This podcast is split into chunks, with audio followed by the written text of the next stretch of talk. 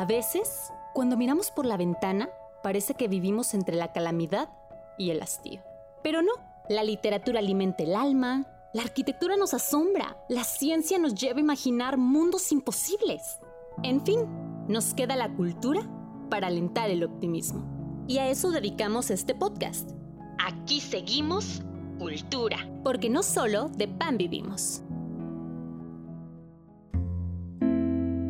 Sin duda, la arquitectura gótica es asombrosa.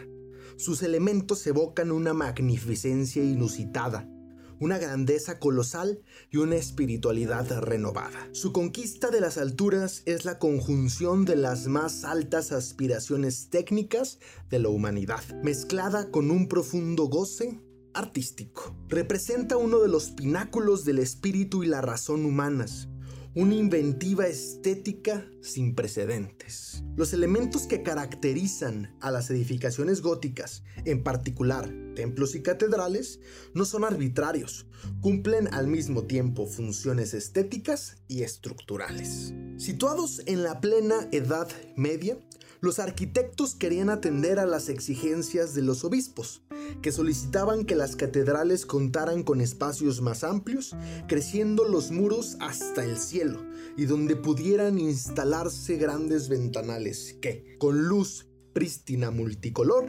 reflejaran la pureza divina cayendo grácilmente hacia los mortales. Pero, ¿cómo?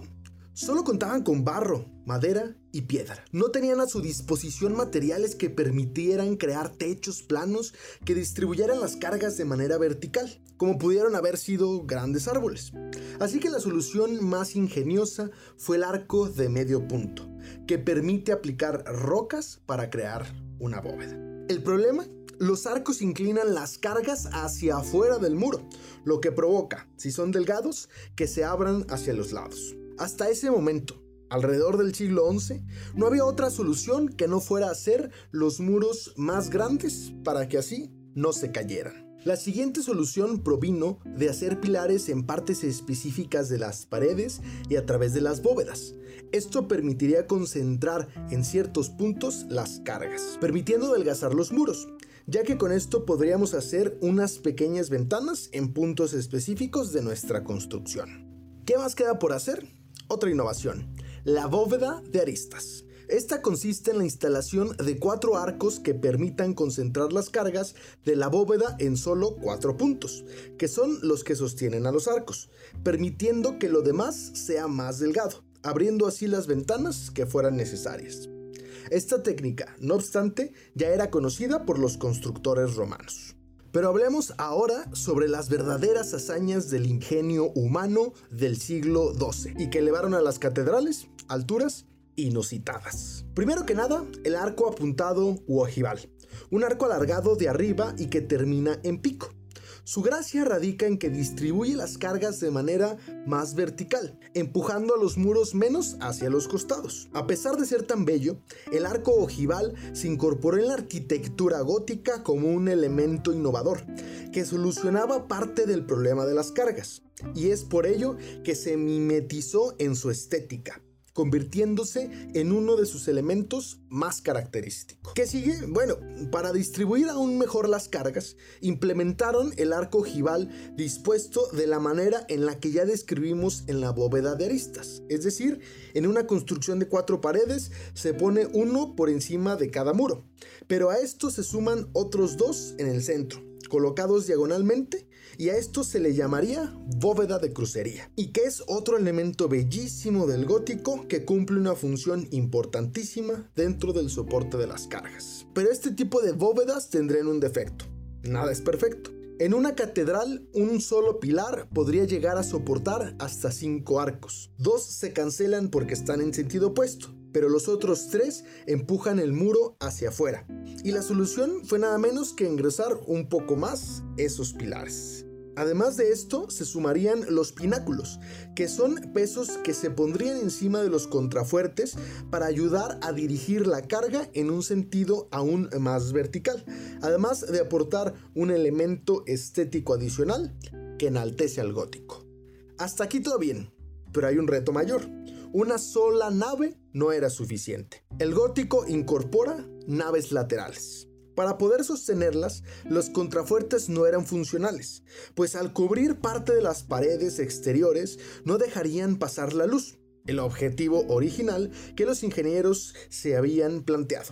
Tendrían entonces que idear algo nuevo, y la solución que encontraron fueron los arbotantes, medios arcos que recogen las cargas horizontales de los contrafuertes y los van transmitiendo a los laterales, más pequeños. Y una vez que tuvieron todas estas innovaciones, tenían la receta perfecta. Pues, si querían, podrían prescindir de los muros. Pero, ¿qué poner en su lugar? pues lo que tanto hemos deseado. Luz diáfana y variopinta que se cuela a través de una cristalería inmensa y que evoca una sensación fuera de este mundo, una ilusión que proviene de los cielos, que baña el espíritu.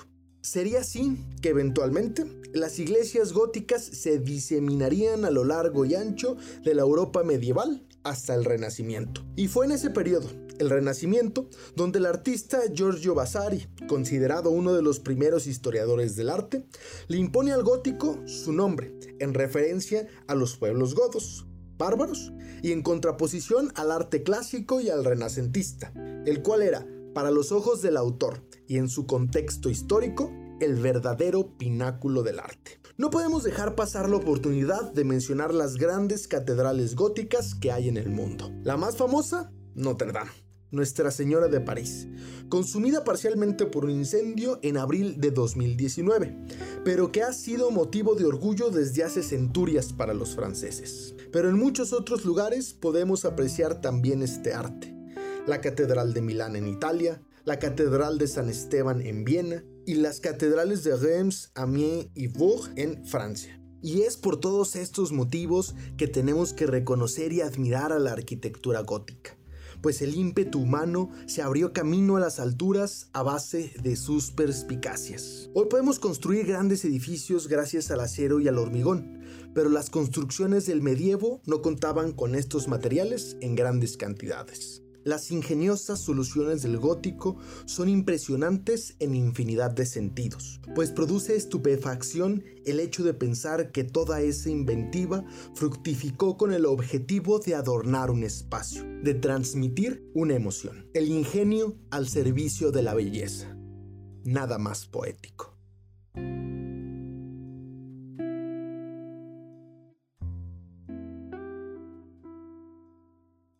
Muchas gracias por escucharnos. Y si le interesan también los temas de actualidad, recuerde escuchar Aquí Seguimos Podcast, Política y Cultura fuera del lugar común. Un nuevo episodio cada jueves antes de que usted se despierte. Síganos en nuestras redes sociales. En Facebook, Aquí Seguimos Podcast y en Twitter e Instagram como Aquí Seguimos Pod.